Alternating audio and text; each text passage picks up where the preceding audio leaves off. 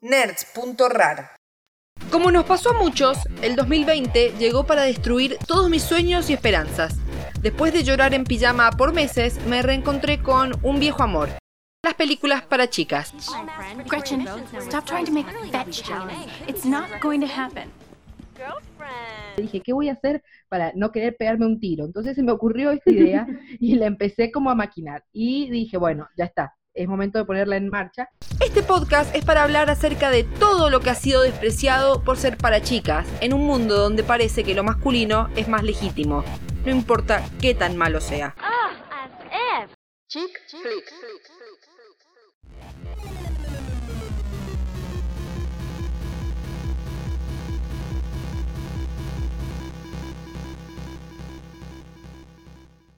Bienvenidos y bienvenidas a un nuevo episodio de Chick Flicks, esta experiencia que estamos llevando a cabo desde los Nerds de la Tierra.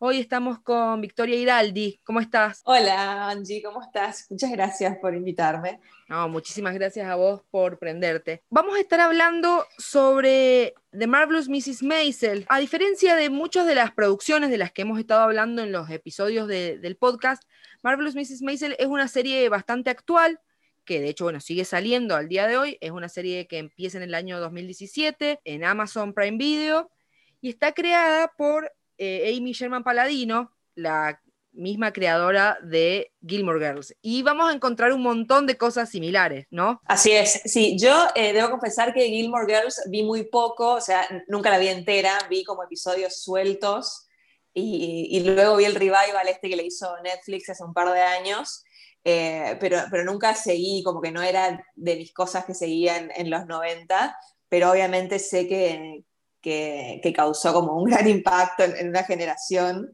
y, y la conocía obviamente a, a Amy Sherman Paladino. Y Maisel sí, de entrada como que la, el año que se estrenó la, la vi y me parece marvelous, me parece maravillosa. Quizás no hiciste el mejor recorrido con Gilmore Girls, además, porque el revival Sí, lo es sé. muy polémico. Pero lo que tiene, por ejemplo, una cosa que está, mm, eh, que es muy clara, digamos, la, la primera referencia que tenemos para aquellos que hayamos visto Gilmore Girls, sea cuando la daban en la tele o como yo que soy de la generación de los newcomers, digamos, a, Ajá. a Gilmore Girls, que directamente la encontramos en Netflix. Eh, la primera comparación que es evidente son el personaje de Lorelai Gilmore con el personaje principal de Marvelous Mrs. Maisel. Marvelous Mrs. Maisel sigue la historia de Mitch Maisel, una ama de casa de fines de los años 50, principios de los años 60, Sí. que tras una fallida experiencia con su, su- eh, con su matrimonio, se da cuenta de que tiene como una especie de poder, digamos, Sí, de chispa, de, de- de ángel. Exacto, exacto. para la comedia stand-up. Y esto la va a llevar a, eh, bueno, ponerse en contacto con todo un mundo completamente nuevo, distinto del de que una ama de casa judía de su época podía conocer, con personajes, eh, una, varios personajes muy interesantes que la van a, digamos, a ir formando e ir poniendo también en jaque con otras realidades y principalmente con Susie Myerson, que es una chica que empieza a ser de su manager. En el caso de, tanto como, habla- como hablábamos de Lorelai Gilmore, la cual es la- el, el- el elemento que las une a las dos, que es esta marca registrada, Sí. podríamos decir, de Amy Sherman Paladino, de guiones muy largos, Sí, sí. muy eh, rápidos, o sea, un personaje que habla muy rápido, mucho y muchas referencias a la cultura pop, o sea, muchos, muchos gags, chistes que incluso se te pasan porque obviamente no tenés todas las referencias. En Gilmore Girls me pasaba todo el tiempo, o sea, de un montón de cosas que decís, loco, yo- no, no hay forma de seguirle. Bueno, en, en, en Marvelous Mrs. Maisel también, y utilizando obviamente también referencias de la época. Creo, eh, bueno, este, este podcast que, que ideaste vos, en teoría es sobre chick flicks, ¿no? Y creo que, que me gusta mucho que estemos hablando en realidad de Marvelous Mrs. Maisel, que siento que es como medio una evolución del, del chick flick propiamente dicho, que por ahí es, creo que si uno dice chick flick piensa como en los 90s y 2000s, es como que estuvo ahí el pico de cosa que dice, bueno, lo que me imagino es esto, es como, no sé, Mean Girls o ese tipo de películas. Eh, incluso Gilmore asociaría más eh, a algo chick flick que Maisel, que me parece que va un poco por el otro lado. O sea, por ahí lo incluimos porque, bueno, es la misma creadora y la protagonista es eh, una mujer, ponele, pero me parece que no se condice tanto con el código anterior de las chick, de las chick flicks. Y si la queremos incluir ahí, creo que se ve un poco la evolución de los temas que tratan y cómo se abordan esos temas. Y también creo que, bueno, hablo sin haber visto entera Gilmore Girls, pero me parece también una evolución en, en, ella como escritora y como creadora, ¿no? Que, por ahí puede tocar otro tipo de temas y también creo que contextualizarlo en, en los 50 o 60 ya te demanda como otro tipo eh, de exigencia, ¿no? En cuanto a guion, a, a, las referencias que decías, como que siento que es más elaborado por ahí por ese lado. Bueno, ahí has tocado un par de puntos que me parecen fundamentales. ¿Por qué elegí Marvelous Mrs. Maisel? Aparte de porque me encanta y Sí. ya que iba a hacer todo un podcast sobre cosas que me gustan, ¿por qué no? Sino porque, porque me parece a mí que si Marvelous Mrs. Maisel hubiese salido en los 90 o 2000, habría sufrido, digamos, el, digamos, el destino de todas estas producciones que por ahí son consideradas medio boludas. Como hemos hablado varias veces, esta cuestión eh, de que agarramos algo y si lo consideramos que es para chicas ya es como estúpido, es... In... Sí, está como en, en, otro nivel, digamos. En otra, otro nivel, exactamente. Pero como sale hoy en día donde ya tenemos un montón de cambios con respecto a la idea de lo femenino, a la idea de lo masculino, la idea de, esta, de, de no, no cerrarse tanto ya cada vez más, por suerte, vemos que se cierra menos el mercado sobre a quienes están dirigidas las sí. películas, eh, sin ir más lejos, películas puramente de acción como, no sé, todas las que de Avengers, que en una época habrían sido consideradas bien para un público masculino, hoy están muy pensadas para todo, para un público de ambos géneros y tiene muchísimo eye candy para las mujeres también y yo creo que eso también tiene que ver con una idea de darnos cuenta, de que se han dado cuenta de que la ven muchísimas sí. mujeres. Y también me parece a mí que, lo que algo que me encanta de Marvelous Mrs. Maisel es que viene una época en una época de, de mujeres empoderadas, de, en, la, en las producciones televisivas, nos viene a presentar una chica que está como en el medio entre todas sus características de, de, mujer empoderada, pero también un montón de características relacionadas tradicionalmente con lo femenino, como por ejemplo el uso excesivo sí. del rosado, su fascinación con la ropa, etcétera, que nos puede parecer bien o no, podemos coincidir o no, digamos, pero me parece que está bueno porque también te presenta otra forma de mujer empoderada, ¿no? Entonces me gusta mucho esta como decir, sí, bueno, nosotros podemos ser mujeres empoderadas, mujeres independientes, qué sé yo, pero también puede gustarnos el rosado Total. y los vestiditos y etcétera. No, no son para nada incompatibles. Sí. Y yo creo que, que Mitch esto lo, lo hace carne, digamos, porque por un lado es una mujer haciéndose un lugar en un ambiente sumamente masculino que nunca cae en intentar dejar de lado su feminidad para eso, como, como muchas han tenido que hacer o se han visto como, como obligadas a hacer para, para ser más tomadas en serio, por así decirlo.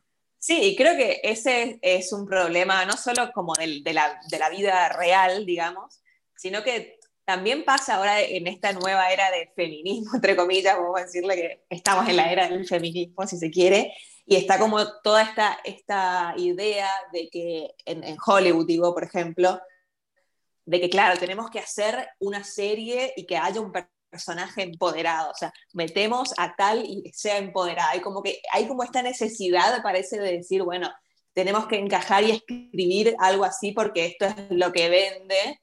Y de repente entonces está esta idea errónea de que mujer empoderada significa como que lo femenino es malo eh, o, o, o, es peyorativo esto de la ropa o de, no sé, de interesarse así por la ropa, por el pelo, por lo que sea, y que cuanto más varonil seas y más perfecta y lo que seas, es más mujer empoderada. Y creo que es un problema que pasa mucho, bueno, vos mencionaste Avengers, en el cine de Marvel, por ejemplo, que como que intentan meter el feminismo a la fuerza y lo hacen tan pero tan mal que se nota muchísimo y es algo que yo le suelo criticar mucho a la película de Capitana Marvel, no sé si la viste vos, sí. pero siento que tienen como tanta presión de escribir a un personaje mujer que no tenga ningún defecto y que sea como que todo le salga bien y que sea empoderada y que esto y que siento que ya se van de mambo y que así nos dejan de representar también porque ninguna mujer tampoco es perfecta, digamos. Y creo que Mitch, eh, como dijiste vos, tiene como ese balance, porque de hecho no es perfecta, eh, de hecho toma por ahí algunas decisiones cuestionables, y me parece que está bien, porque bueno, mujer empoderada no es mujer que no comete errores, nada por el estilo. Y lo de la ropa ni hablar, o sea, me encanta la ropa y no por eso creo que soy más boluda o menos mujer o, lo que sea. Y es algo que me gustó también de la serie de ahora de 2020, que fue el hitazo del año, de Queen's Gambit, que también tiene, como algo parecido, ¿no? Como esta mujer que se mete también a un, a un, mundo de hombres, que es el, las competencias de ajedrez, y le gana a todos porque es muy buena, pero le encanta la ropa y le encanta vestirse y verse bien, y no por eso es menos talentosa o menos empoderada.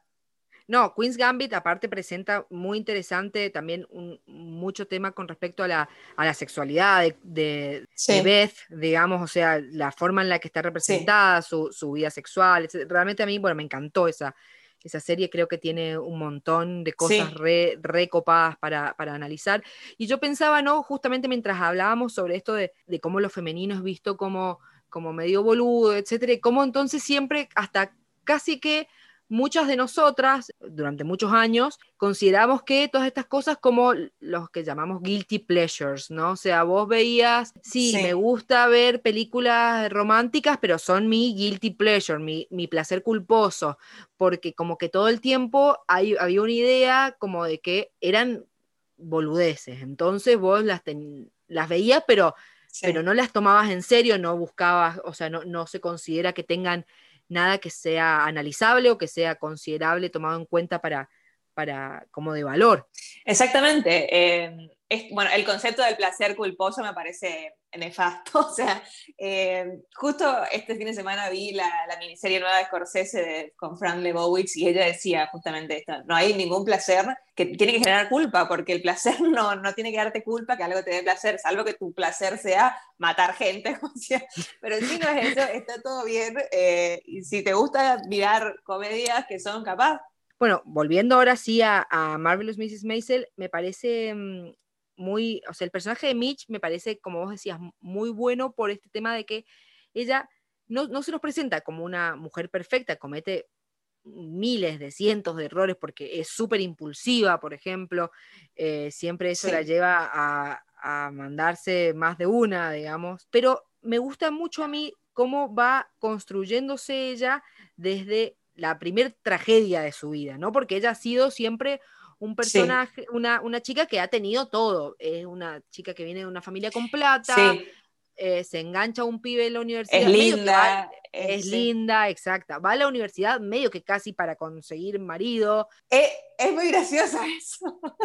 como que lo, lo, dicen explícitamente. Creo que el padre le dice, tipo, no te mandé a la universidad para que te enganches a un débil o algo así como que le dice. O sea, fue para eso. Estudiar, ¿no? ¿Qué importa? Consiguió un marido de la, la universidad. Total, bueno, de hecho, medio en una parte se menciona que ella creo que estudió literatura rusa, una cosa así, que algo que de lo cual claramente no tiene nada que ver con, con su desarrollo como personaje, como con su desarrollo como persona. No, no, es súper random. claro, sí, tipo como que eligió algo al azar prácticamente. Eh, y digamos, y todo va llevando como una vida que pareciera ser perfecta, hasta que un día se, su, su marido que es un comediante, un comediante frustrado, le confiesa que ha tenido una affair con su secretaria que la va a dejar. Y esto es lo que desencadena en ella este arranque, digamos, de ira que deviene en, en, comedia. Sí, sí, sí. Lo peor es que encima creo que Joel no la deja por eso, sino no la deja por, por lo avergonzado que se sintió por su acto de mierda que acababa de hacer. O sea, como que se sintió tan menos que ella, que tipo le dio vergüenza y salió corriendo y le dijo lo del, lo del amorío que probablemente no se lo hubiera dicho si no hubiera pasado eso. Y eso me parece que también es como, o sea, Joel está caracterizado como también un niño rico, malcriado, que siempre tuvo todo y como que su capricho era eh, eso, ¿no? Quiero ser comediante, quiero ser gracioso y tenía cero talento que se puso a copiar el acto de otro y a Mitch le salía le salía sin querer queriendo, digamos, o sea, como decís vos. Claro, tirándole tips a él de cómo hacer el, el, el, show es mil veces más graciosa y se nota cuando él intenta usar esos, esos mismos gags y no lo sabe hacer. A mí particularmente, mm, Joel me parece un personaje como que creo que está muy bien Sí. representado en ese primer capítulo porque esa es su personalidad en gran parte de la serie. Realmente me genera un poco de cringe la idea de que la serie nos esté planteando que él es el, como que va a ser el, el, digamos, el verdadero amor o el que finalmente se va a quedar con ella o lo que sea, porque es un personaje, creo yo, súper Sí. tóxico realmente, con, con, con sus propios sentimientos, no sabe lidiar con la realidad de que, bueno, él no, no, no es gracioso, ¿qué le vamos a hacer? Sí, y, y sobre todo, sobre todo también difícil para un hombre, ¿no? Eh, darse cuenta de lo que a él le gusta, de que lo, que algo que a él le gusta no es bueno y su mujer es mejor, mucho mejor que él en, en eso, ¿no? Y ese, eso, esa sensación de de repente inferioridad le, le pegó en el ego de hombre. Esta vez que volví a ver algunos episodios de la, de la primera temporada, el personaje de Joey me hizo acordar mucho, no sé si viste Mad Men, pero me, me hace acordar mucho a Pete Campbell en Mad Men, que es medio así, o sea, es como el típico niño rico, medio tóxico, pero que bueno, en Mad Men, Pete Campbell tiene un arco bastante lindo y, termina como evolucionando y, aprendiendo. Y Joel creo que va por ahí, o sea, el primer, el primer episodio es muy estereotipado todo, o sea, él es malo, él malo, Mitch buena, pero creo que después, con el correr de los episodios y las temporadas, eh, se va enriqueciendo su personaje. También es un hijo de los 50 y del, del patriarcado, o sea, tampoco que le vamos a pedir que sea, no sé, súper progres y, y bueno, ¿qué, ¿qué va a hacer?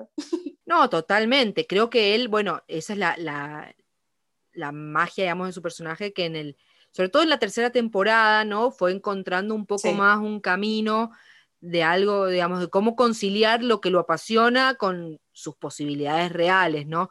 Pero para mí hay un momento muy importante en el cual eh, Joel realmente como que, para mí, como que le bajé la, la cortina a toda posibilidad de, de- de bancarlo como interés amoroso, que es cuando él, o sea, él no puede estar con ella si ella va a ser una cómica. Medio que la, pon- la, la pone entre la espada y la pared. Le dice, o si querés estar conmigo, yo no puedo estar con alguien que se sube al escenario y hace chistes sobre su vida, su vida privada y quizás caer yo, digamos, en la, en la tirada, Sí. ¿no?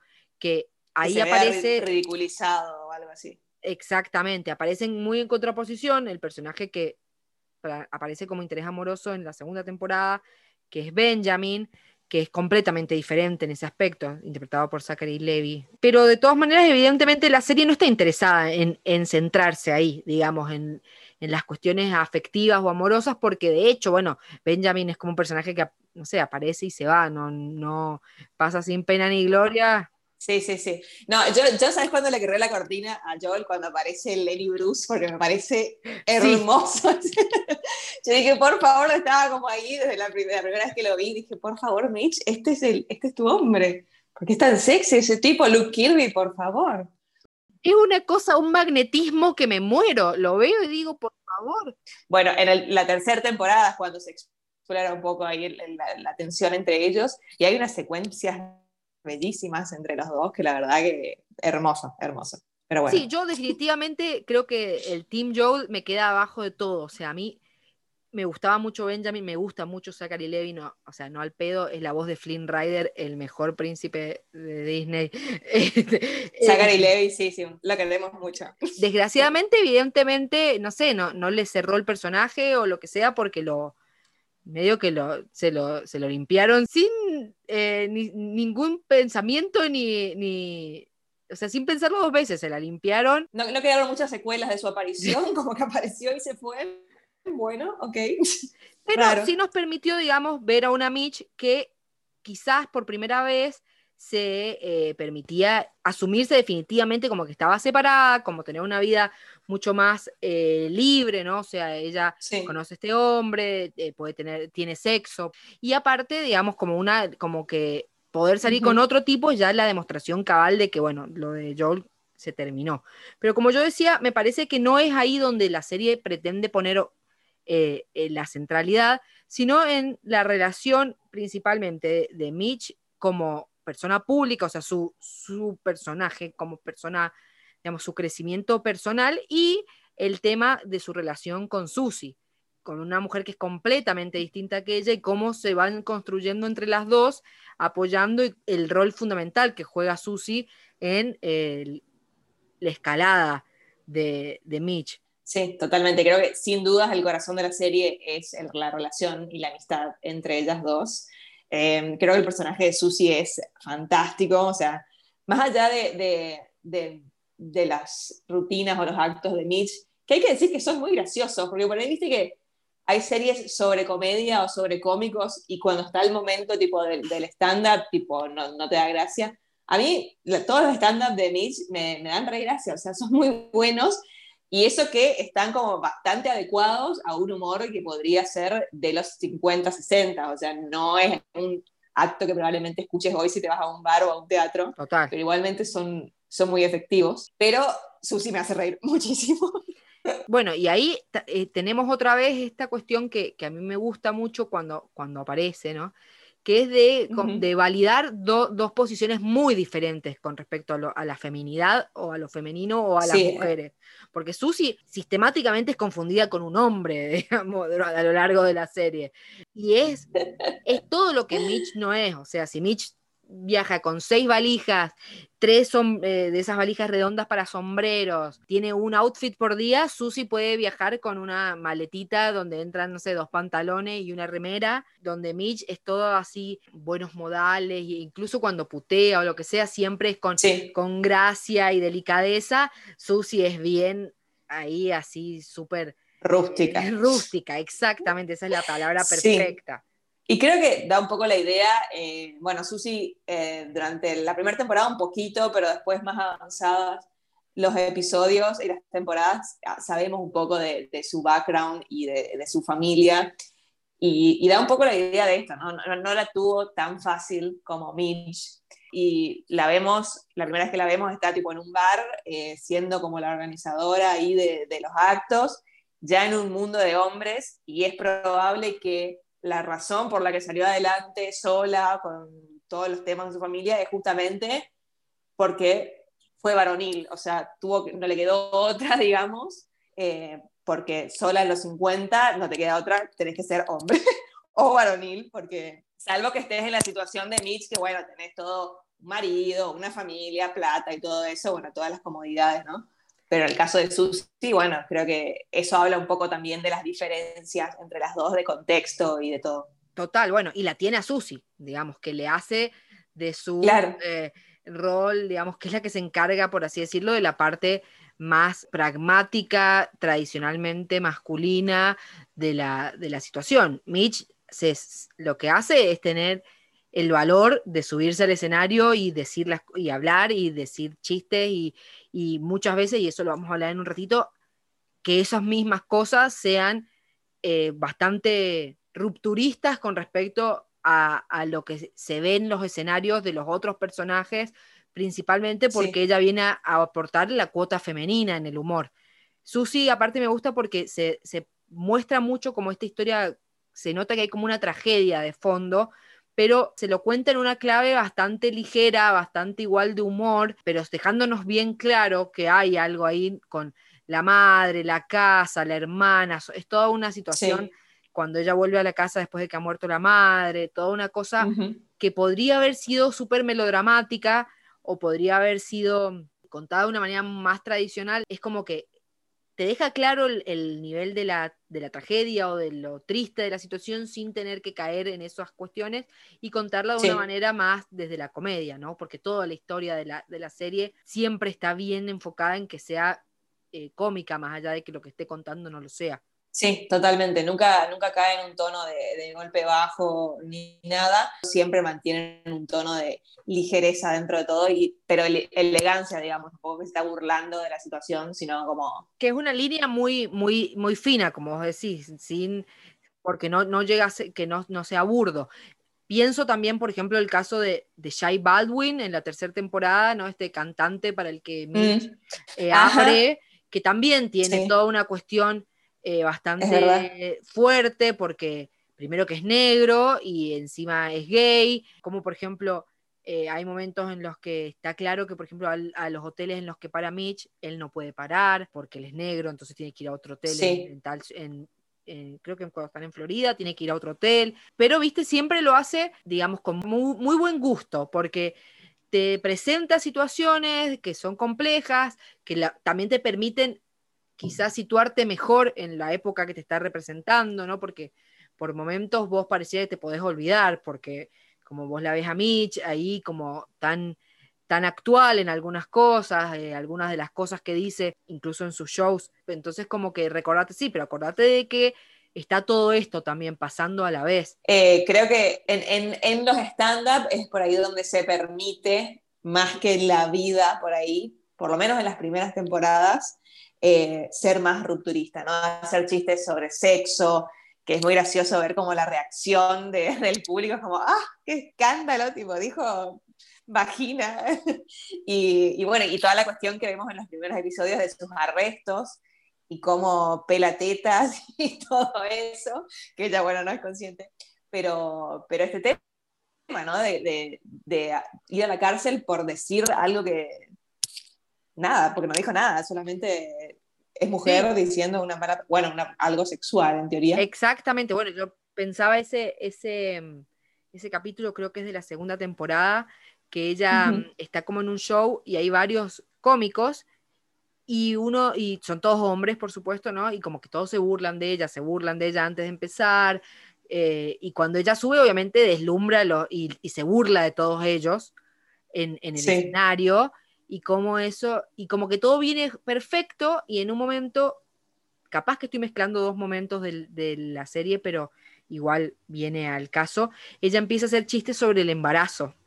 ¿no? Y dice sobre el parto, sobre chistes, muchos chistes referidos al, a- al parto, a la experiencia del embarazo, esas experiencias que son femeninas, eh, eminentemente femeninas, obviamente, ¿no? Y, y cómo ahí la sacan del escenario directamente, o sea, ella no puede Sí. hablar de esas cosas, y, eh, y me parece fundamental eh, eso, digamos, ¿no? Como ella trae en sus stand-ups muchas veces reflexiones en clave Sí. muy de comedia, muy de stand-up sobre sobre el rol de la mujer, sobre la- lo, lo femenino, etcétera, y cómo acá ya te va mostrando cómo eran cosas que, si bien podían estar hablando de sexo abiertamente, no se podía mencionar un embarazo. Es cierto, hay un momento en la primera temporada cuando ella está em, afuera como probando marihuana con Lenny Bruce y un par de, de co- de cómicos más, y uno de, lo- de los comediantes saca la foto de, su hijo y le dice, este es mi hijo, no sé qué, y le preguntan a ella, ¿vos tenés hijos? Y le dice, sí, sí, tengo dos,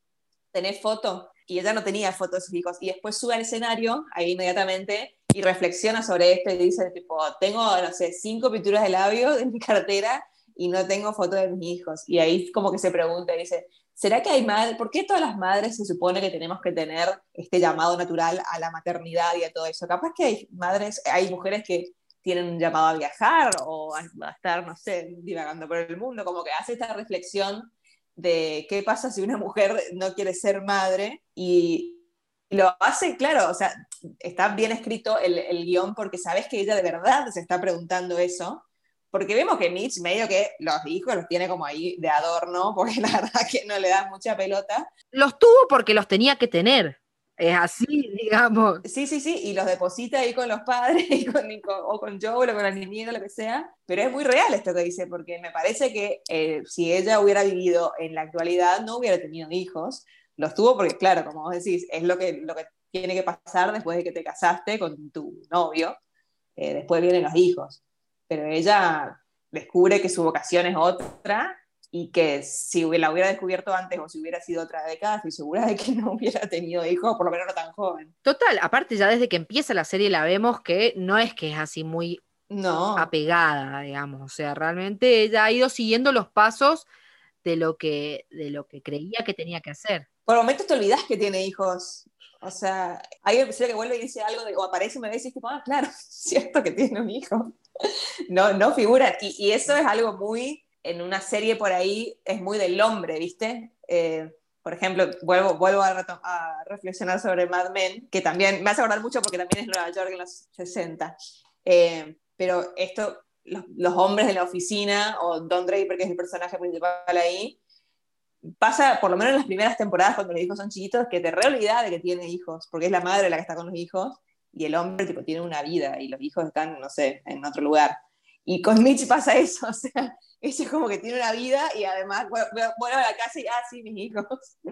Sí, total. Y bueno, algo que tiene para mí que, que es algo que me parece muy divertido y que creo que pocas veces lo he visto así tan abiertamente, sí lo he visto en cambio en stand-ups actuales o en, o en textos humorísticos actuales, hablar mal de los hijos, ¿no? Como decir, no, mi hijo eh, eh, yo lo amo, pero es una porquería, o sea, se porta mal, eh, o cuando dice que la hija es horrible, dice, ojalá que tenga una buena personalidad, porque ahí te va trayendo todas estas cosas, ¿no? Que, mm, que para mí hay que, escuchar algunas de las cosas que dicen los stand-ups, porque ahí está el, en, gran parte del meollo de la cuestión. Yo acá tengo, tengo una, ¿no? Que dice mm, Dice, la comedia se nutre de la opresión, de la falta de poder, de la tristeza y la decepción, del abandono y la humillación.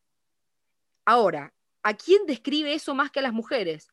Si nos guiamos por esos estándares, mm. solo las mujeres deberían ser graciosas. Y eh, digo, ella está hablando de algo que es muy real y, que me parece muy importante, que es que por mucho tiempo y aún hoy en algunos círculos es considerado que se considera que las mujeres no son graciosas. Incluso ella, eh, me acuerdo el, el stand-up que hace después de que conoce a esta otra comediante mujer que era muy famosa, eh, que es Sophie Lennon, y como que va a la casa y, es como súper, vive en una mansión con 400 sirvientes y es como todo totalmente diferente a lo que se ve en el escenario, y que le dice esto, ¿no? De que vos tenés que tener un personaje porque nadie te quiere escuchar, solo te, quieren coger, bueno, puedes ser así de linda, nadie se va a reír de vos, bueno, y como que le da todo un speech eh, nefasto y, que ella después usa eso para eh, su acto esa noche y dice, ¿por, ¿por qué las mujeres no podemos ser quienes somos? ¿Por qué tenemos que ser personajes? ¿Por qué no podemos subir y decir lo que pensamos? Y, reírnos de, de, las tragedias que nos pasan nuestros maridos, de nuestros hijos, ¿Por qué tenemos que construir algo y ser quienes no somos? O sea, estamos cansadas y hartas de, fingir. Y eso también es, tipo, todo ese, ese, ese acto es muy poderoso, que, que, encima es muy divertido el momento, porque justo lo hace en el momento que está como el manager de Sophie Lennon ahí, y después como que lo meten en una lista negra, y a ella medio que le chupa un huevo porque como dijiste vos, recontra impulsiva y estaba recaliente y fue y dijo todo eso. Todos sus grandes eh, problemas en toda la serie son por ser súper impulsiva, o sea, hacer eh, está en el, en el casamiento de la amiga y hace sin querer un chiste de si la amiga no se está casando porque está embarazada y la clava la amiga. Después, este con Sophie Lennon, después cuando hace el show eh, y hace un montón de chistes que hacen referencia que Jai Baldwin es gay. Sí, sí. ahí le recaga, ahí, ahí estuvo re mal. Ahí, es cuando digo que, que Mitch tipo, tiene defectos, porque ahí puso su acto eh, como por encima de, de, la situación difícil que estaba pasando el otro y no pudo como empatizar y ponerse sus zapatos y lo usó para su conveniencia. Y, y ese tipo de cosas creo que la, la, vuelven un poco humana, porque por ahí nos nos pasa eso a, todas, o sea, la cagamos. Sí, total. Bueno, lo que pasa es que para mí ahí se muestra claramente su privilegio. O sea, porque si bien nosotros podemos estar diciendo que, bueno, ella está haciéndose un lugar en, la comedia, que es un mundo de hombres, etcétera, como que me parece a mí que ella por ahí no termina de entender cuáles son la, lo que está en juego para los otros personajes. Lo mismo que con el casamiento de la amiga, que ella como que hace como un stand-up ahí y en el medio dice, che, pero se conocieron hace seis meses y se están casando, ¿será que estás embarazada? Y enfrente de toda la familia, ¿no? Es como que ella por ahí, eh, en su afán de ser graciosa, ¿no? Cae en, en, esto de no darse cuenta, de no poder ponerse quizás en el lugar del otro, y para mí eso tiene que ver con su rol de privilegio, porque ella es una, más allá de todo, como hemos dicho, eh, es una, era una mimada muy impulsiva porque es como que está acostumbrada quizás incluso a no tener que vérselas con las consecuencias de las cosas. Exacto, sí, su, obstáculo o su cosa difícil termina cuando sale de, estos cafés o de estos bares. O sea, ella sale de ahí durante el día, tiene toda la vida servida y vive en ese, ese departamento espectacular y está todo, está todo bien, digamos. Entonces por ahí sí le cuesta, o se me viene también de la primera temporada cuando ve el, el donde vive Susie, que no puede creer que viva tipo en un buen ambiente donde el baño es, no sé, a un paso de la cama y, y todo así. Y bueno, lo mismo con esto de la amiga o, o de Shai Baldwin en la tercera temporada. Bueno, leí por ahí que supuestamente este personaje de Mitch está basado en Joan Rivers, ¿viste? La, la, la comediante esta de Entertainment que, que falleció. La Fashion Eh, Police. Yo nunca escuché la... Exacto, la Fashion Police. Nunca escuché un stand-up suyo, eh, mucho menos de tan, tan antiguo, pero supuestamente está como basado en ella, que conociéndola, en- bueno, cuando la conocí, en- cuando trabajaba ya por ahí, tenía un humor súper ácido. Sí, lo que tenía, lo que tenía John Rivers también es que no tenía, también yo la conocí ya en su época en I, no tenía pelos en la lengua a la hora de decir lo que fuera, o sea, podía Claro. decirte eh, en, este, en Fashion Police, ponele que, que analizaban la ropa que usaban en las fie- en las alfombras rojas, etcétera, era, era terrible, era, pero te dinamitaba, o sea, y también tenía un poco esa falta de empatía, era parte del show, por supuesto, o sea, cualquiera que la seguía sabía que Sí. es, estabas también un poco para eso, o sea, nadie la veía para que dijera, ay, qué bonito ese vestido, sino para escucharla cuando, cuando era más destructiva, que era cuando era graciosa. Claro, ¿a, a- a quién va a matar hoy? Sí. Claro, exactamente, exactamente. Pero bueno, volviendo a los stand-ups de Mitch, creo que, mm, que es está muy bueno. Bueno, ese que vos mencionás es buenísimo, que es cuando dice, ¿por qué tenemos que siempre pretender que no tenemos hambre cuando estamos muertas de hambre? digamos? Sí, eso, bueno, eso pasa hasta el día de hoy. O sea, está esto de, de que salís con, con, con alguna cita o, o algo, y esto de que, ay, no, ¿cómo voy a pedir una hamburguesa súper grande? Tipo, mejor voy a pedir eh, una ensalada y me hago la flaca. Tipo, dale, si tenés re hambre, comé, comé la hamburguesa, amiga, ¿qué pasa? Total, total. So- por eso digo que, que ahí muchas veces vemos cosas que son súper actuales, pero también como está muy bien trabajado el guion, y eso es algo que dijiste al principio y lo dejé pasar, pero está buenísimo lo que decís, es que es verdad que llevar estos temas a los 60 y mantener un equilibrio entre una representación más, lo más realista posible de la época, pero también una, un respeto o mantenerse en la línea del personaje que has creado, es, es más ambicioso, creo yo, que, Sí. por ejemplo, sí, Gilmore Girls, que era una obra, eh, o sea, que era, la, digamos, la, la gran otra obra de, de Amy Sherman Paladino. Ambas, si bien ambas tienen un trabajo de guion muy esmerado, claramente, acá es verdad que hay que hacer un trabajo extra y me parece a mí que en general está bastante bien hecho porque te das cuenta, digamos, de, de todas las implicancias que tiene en el momento y también te habla al hoy, o sea, de- es decir, crear Sí. algo, algo realista de época, o sea, de época de los 60, más allá- usualmente pensamos en época, no sé, victoriano, pero esto también sería como de época, pero manteniendo un mensaje y un montón de cosas que nos hablan mucho al 2020. Sí, completamente. Eh, y, también me parece que esto de, porque a ver, Mitch es súper rupturista y revolucionaria en su estándar y, te dice esto de que por qué no comemos si tenemos hambre, pero después se va a su casa y se está midiendo tipo con el centímetro eh, el muslo a ver si no le creció y todo eso. O sea, como que también está esto de que nos pasa también a todas, ¿eh? hasta el día de hoy, que todas por ahí en las redes o algo salimos y somos como las más feministas del mundo, pero adentro de nuestra casa, en nuestros pensamientos, en nuestra cabeza y lo que hacemos inconscientemente porque lo tenemos programado, es difícil y hay como un conflicto ahí y que creo que obviamente no es el mismo que, que había en los 60, pero sigue habiendo eh, uno ahora, eh, con esto de la lucha de decir, bueno, sí, quiero empoderarme y decir esto que pienso y no me importa, pero después, cuando estoy sola o haciendo algo inconsciente o interactuando con un hombre o con una amiga o lo que sea, ¿realmente mantengo esto o sigo siendo la anticuada eh, con el pensamiento pre, pregrabado, digamos? Las contradicciones que tenemos todas, es verdad, en, todas estas cuestiones que por ahí predicamos, pero no predicamos con el ejemplo siempre. O sea, uno, igual que como a una, a las amigas que le dicen, no, pero ¿cómo no te puedes poner mal por, por verte así? O porque no, si estás hermosa, qué sé yo, y después te haces lo mismo a vos, ¿no? O sea, Completamente, sí.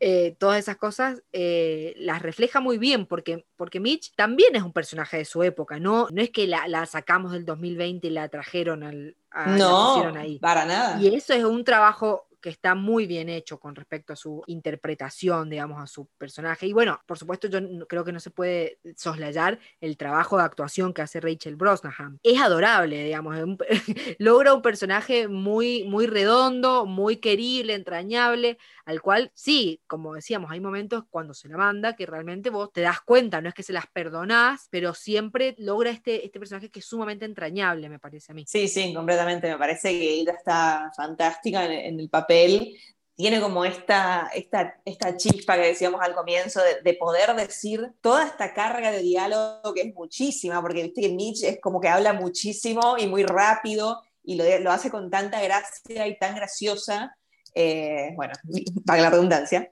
eh, que sí, que me parece súper encantadora eh, y a la vez filosa, digamos, cuando tiene que serlo. O sea, está hecho para ella el papel. Que ahí también podemos, como retrotrayéndonos al principio, ¿no? Con el, caso de Lauren Graham y, mm. y, Gilmore Girls, digamos, son estos personajes que le pueden llegar, seguir el ritmo a un guion que es, si vos ves un guion, por ejemplo, de un capítulo de Gilmore Girls, se decían que era como el doble de páginas de un guion común para una serie de esa cantidad de, minutos, porque claro, era muchísimo, muchísimo diálogo. Sin ir más lejos, bueno, la autobiografía de Lauren Graham se llama Talking as Fast as I Can, hablando tan rápido como podía, porque Talking as Fast as I Can, from Lorelai Gilmore to Lorelai Gilmore, ¿no? Y ella, hablando, digamos, de su construcción del personaje, y hay que llevarle el ritmo a eso, digamos. Entonces ahí creo que también va la capacidad también de, de, Amy Sherman Paladino, no solo como guionista, sino en sí como showrunner, de saber encontrar actrices que no son conocidas, porque ni Lauren Graham ni Rachel Brosnahan eran muy conocidas, y saber encontrar gente muy propicia, digamos, para los personajes que ella está escribiendo.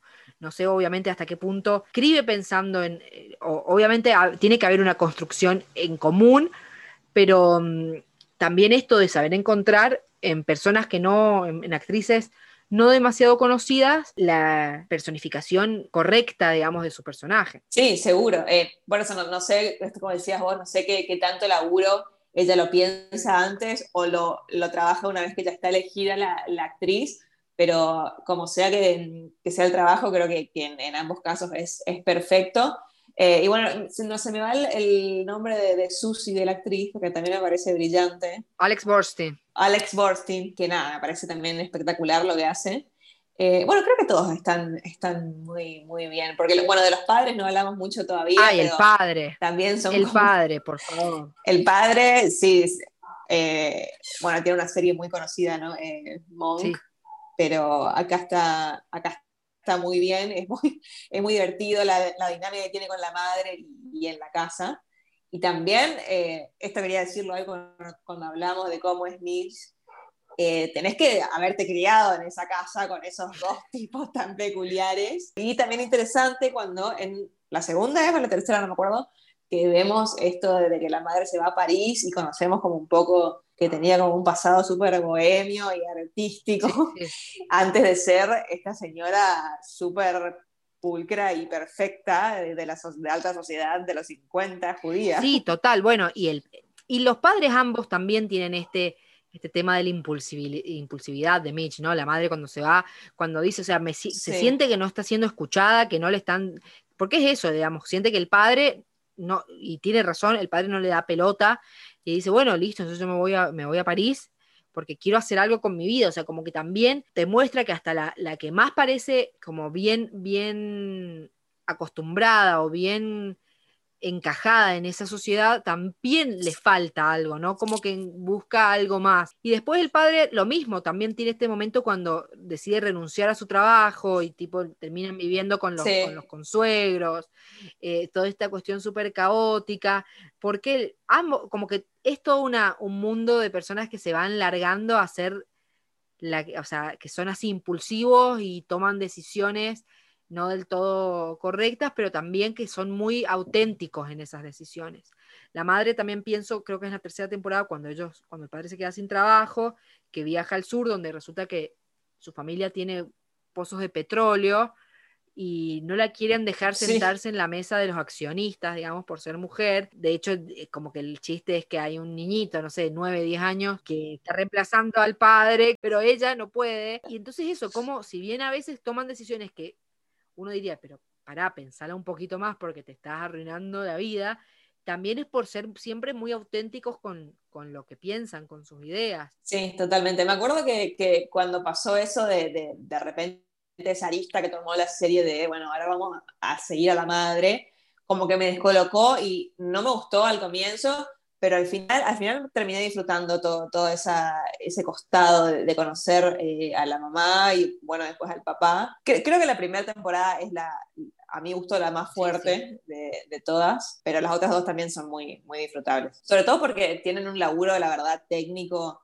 de, de cámara y de puesta que la verdad es bastante espectacular. O sea, ahora que volví a ver algunos episodios de la primera, hay, hay, unos planos secuencia que tipo no, no se ven en cualquier serie, ¿eh? tipo, están contados todo, todo siempre está contado con planos larguísimos y complicadísimos de hacer, esos que te quedas pensando y decís, ¿cómo, cómo hicieron esto? ¿Qué, qué ganas de, de, complicarse? Pero no, porque si no, no funcionaría de la misma manera que funciona. Y eso no se ve en cualquier serie.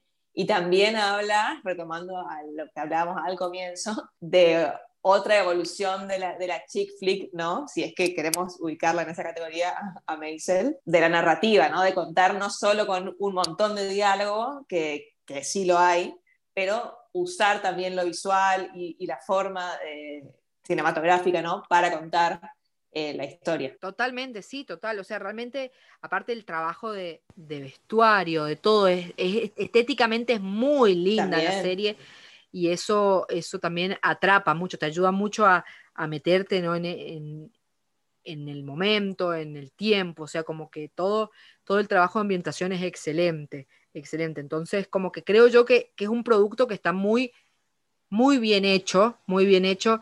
Eh, estoy de acuerdo en que la primera temporada es la más fuerte de todas. También te pasa esto de que es la que más sorprende. Después, ya cuando te vas acostumbrando a los personajes, Claro. Eh, por ahí es más difícil que te terminen de sorprender del mismo modo, ¿no? Porque la primera temporada realmente hasta podría haberse quedado ahí y habría estado bien esa primera temporada como una miniserie, sí. si querés, con ese final, con ella subiéndose al escenario, creando definitivamente su personaje público, dejando atrás su, eh, su vida con Joel, porque es eso, o sea, ella decirle, o sea, tiene que elegir entre se sube al escenario o no, y estar claro que dónde está ahora su, su pasión, sí, sí. su interés. Es complicado, yo creo que la, la tienen difícil porque como vos decís, lo, lo rupturista y como lo innovador, la premisa de la serie era, bueno, de, dejar atrás la vida de, ama de casa y de le cocino a mi marido y le escribo sus chistes, a me subo yo a decir mi historia y a contar lo que, hablar lo que tengo que decir, ¿no? Creo que va a ser un desafío esto de encontrarle la vuelta.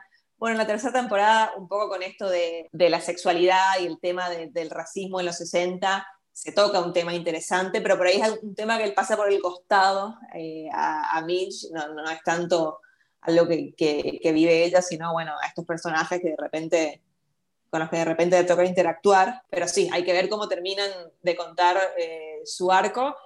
Yo estoy segura de que Amy Sherman Paladino es una tipa muy, muy capaz y talentosa y, y ha escrito mucho y Gilmore Girls por algo es tan conocida y, es posible, digamos, ahí.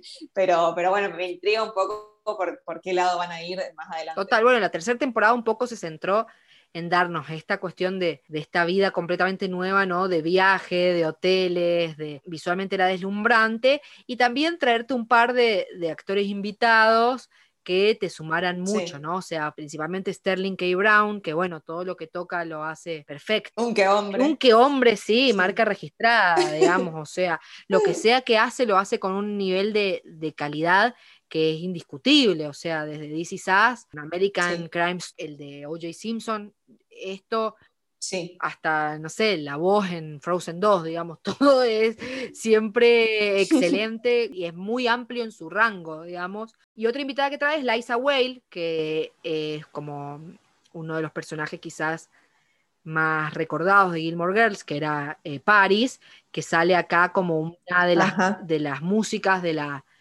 de la banda de, de Jay Baldwin. Y yo ahí sentí que fue una oportunidad medio ah. medio desperdiciada, ¿no? Porque podría haber, podríamos haber tenido una relación de Mitch con, con, esta otra chica que vive una vida tan distinta, o sea, de vivir en la ruta, de... nos presenta un, un personaje que quizás lleva más al extremo aún a, al personaje de Mitch, ¿no? Porque Mitch pareciera como que, bueno, hace esta gira, es una cosa de una vez, pero mm, este otro personaje era planteado como, como la exacerbación de todo eso y bueno, aparentemente no vamos a ver más de todos esos personajes porque la relación con Shai Baldwin se terminó ahí. Sí, por eso eh, hay que ver si de, acá en adelante siguen con esto de, bueno, personajes satélite que van apareciendo en, la vida de Mitch y que usan para contarnos ciertas cosas o aspectos históricos de, la década o eh, mujeres que viven realidades diferentes, lo que sea, o si realmente se van a enfocar, bueno, en un arco más eh, marcado de Mitch eh, y cuál es su siguiente paso, ¿no? De, bueno, sigue con la comedia, deja a los hijos, ah, los hijos ya los dejó. Eh, siempre las cosas medio de, esta de década 50, 60 me, me, encanta ver, un poco por la estética, por el vestuario que ya dijimos, y porque todo el contexto social y político, bueno, vos que, que sos, que sos, estudiaste historia, ¿sabes? pero creo que pasaron muchas cosas en los 60 que definieron un poco la modernidad, ¿no? A partir de ahí. Totalmente, o sea, lo, que vivimos hoy en día, o sea, gran parte de, desde lo, desde lo social, acá se tocan algunas de esas cosas, el tema de, la, de los derechos eh, civiles de los negros, el tema de la sexualidad, la forma de vivir la sexualidad, y, pero también desde lo estético, desde lo estético, desde la construcción de, eh, qué sé yo, la música, etcétera. Ahí es donde es, el punto de ebullición de todo lo que aún hoy seguimos consumiendo y seguimos considerando eh, arte, creo yo. Entonces sí, totalmente que siempre esa, esas décadas, aparte, con tantas cosas para contar, con tantos hechos y cuestiones, eh, creo que atrapan mucho y creo que es un acierto de la serie también situarse ahí, porque también te da un, toda una, una capa más de, fascinación, ¿no? Que es la estética, que para mí es excepcional en, en Mason. Sí, creo que, eh, bueno, eh, vuelvo a mencionar Mad Men, parezco una loca, pero bueno, tiene que mirar Mad Men porque es la mejor serie de, los 60. Eh, sí, total, totalmente. Es, es una serie sobre los 60, o sea, sobre Nueva York y los 60, y, usan, bueno, un personaje como Wes Don Draper para contar todo, ¿no? Y, acá me interesa mucho que el personaje al que seguimos durante esta década es una mujer. Y me gusta mucho, y espero que lo sigan haciendo, de que realmente te des cuenta que es esa época. Que por ahí viste que hay mucho ahora de que roban con eso la nostalgia y te dicen, sí, es en los 80, sí, sí, es en los 90, pero en realidad es solo una anécdota porque podría pasar tipo en cualquier época. Sí, o sea, como que usan es la, la excusa de la década para una cosa medio marketinera y para vender y desaprovechan completamente el realmente, bueno, contemos una historia que solo pueda suceder en los 90 o solo pueda suceder en los 60 y aprovechemos todo este contexto histórico y político y social que, que se vivió y, y, usémoslo para desarrollar y hacer crecer el arco de nuestros personajes. Bueno, Vicky, muchísimas gracias por, por prenderte, la verdad, que aparte Marvelous Mrs. Maisel tiene un tema que es que en Estados Unidos por él fue un boom, pero acá no la vio tanta gente. Es verdad. Yo no sé si es porque, porque Amazon no era tan conocida en ese momento cuando empezó a salir. Creo que eso, pero me parece que este año pandémico, 2020, eh, viste que las plataformas de streaming estuvieron como medio en boom y Prime Video sumó mucho suscriptor en Argentina y creo que se está como descubriendo, gracias a que todo el mundo tiene, solo se queda en su casa a ver streaming y, y me alegra mucho porque la verdad que es muy, es muy buena y creo que bueno, aparte de Fleabag, que también si vamos a hablar de serie de mujeres, creo que esa es mi favorita toda la vida, ah. me la amo, a Phoebe Waller-Bridge. Una locura. Eh, sin dudas, tiene Fleabag y Maisel, que son las primeras que recomiendo cuando, cuando me dicen qué ver en Prime Video. Total, yo lo pensaba en comparación, bueno, con Fleabag, que sí tuvo mucho más eh, éxito, o bueno, ni hablar de este año con The Voice, que la veía todo el mundo, y obviamente tiene que ver, como vos decís, con una explosión de la, del streaming este año, 2020, mientras que Marvelous Mrs. Maisel, al haber salido en el 2017, donde en la Argentina no tanta gente tenía Prime Video, no, no pegó tanto, pero en Estados Unidos, o sea, eh, he visto, no sé, eh, primero que ganó todo, todos los premios de la comedia, y después que mm, yo he visto gente disfrazada en Halloween, he visto eh, cuando salió la tercera temporada, habían hecho como toda una parte del aeropuerto JFK en Nueva York. Viste que ella al principio de la tercera temporada va como a un hacerle chiste, viste que era común que iba, o que es común ¿no? Y que actores, actrices o cantantes van y hacen shows para eh, las tropas y van ahí como un hangar y ella está ahí. Bueno, habían armado como todo eso y había como fue un día Ah, amo. especial donde si vos ibas al aeropuerto había un montón de chicas vestidas de rosado, repartían eh, así como merchandising, galletitas y huevadas así todas temáticas de Mrs. Maisel. Como que sí, fue todo un, un boom, mientras que acá eh, realmente no tanto y por eso que quería charlar también de la serie porque decir, o sea, realmente está tan buena y siento que eh, por ahí está súper, eh, como que está bajo el radar de mucha gente. Sí, así que bueno, si, si para algo sirvió este podcast, o si le sirve a alguien para empezar a verla, eh, buenísimo, porque la verdad que es súper recomendable, es hermosa y me encantó hablar eh, de ella con vos, Angie, así que muchas gracias por, por invitarme. Gracias a vos por prenderte. Bueno, ¿y dónde te encontramos? ¿En redes? Para escuchar. Sí, sí, en, en Instagram me pueden seguir en arroba Vicky Air, que ahí siempre publico eh, recomendaciones o reseñas de películas, y me escuchan, si me quieren escuchar hablar, en ¿Qué después de escuchar? Un podcast que, que hacemos hace varios años, donde hablamos de cine y series, y más recientemente en un nuevo podcast que tengo junto a Fede Fabricio de ¿Qué y Agustín M, que se llama La Industria, donde hablamos de eh, la industria del cine, justamente, un poco del detrás de escenas de, de, las películas y las series. Y bueno, este año tuvimos como bastante para hablar de la, de la industria del cine porque han pasado muchas cosas. No, ese eh, me parece maravillosa la idea y me parece que encima no podrías haber, eh, no, lo, no, podrían haberlo hecho en un mejor momento porque está cambiando sí, la sí. industria, creo que eh, o no, no sé, hay que hay muchos debates ahí, ¿no? Sobre el, el futuro del cine como industria, pero la verdad que me, me, parece excelente ese podcast. Yo eh, lo he escuchado y me encanta. Bueno, muchas gracias. Sí, estamos muy contentos con ese. Bueno, eh, y nos despedimos hasta un próximo episodio. Bye. Bueno, chau, chau. Estuviste escuchando Chick Flick. Chick Flick forma parte de Nerds.rar, una serie de podcasts de los nerds heredarán la Tierra. Podés encontrarnos en Spotify, Evox y todas las redes de podcast, además de Facebook, Instagram y Twitter. Chick Flick está producido y conducido por Angélica Jiménez junto con el equipo de Los Nerds Heredarán la Tierra. La música es de Winnie Winnie.